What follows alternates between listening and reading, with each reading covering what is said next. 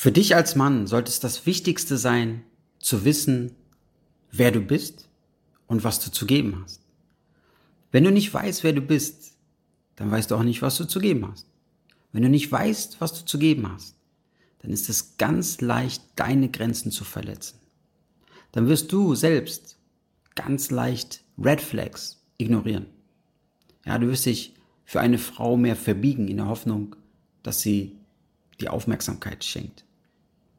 Die Frau wiederum wird das Vertrauen in dir verlieren, weil sie merkt, dass du nicht authentisch bist, dass du die Wertschätzung, die du dir selbst nicht gibst, in ihrer Aufmerksamkeit suchst, in der Wertschätzung, die sie dir hoffentlich gibt.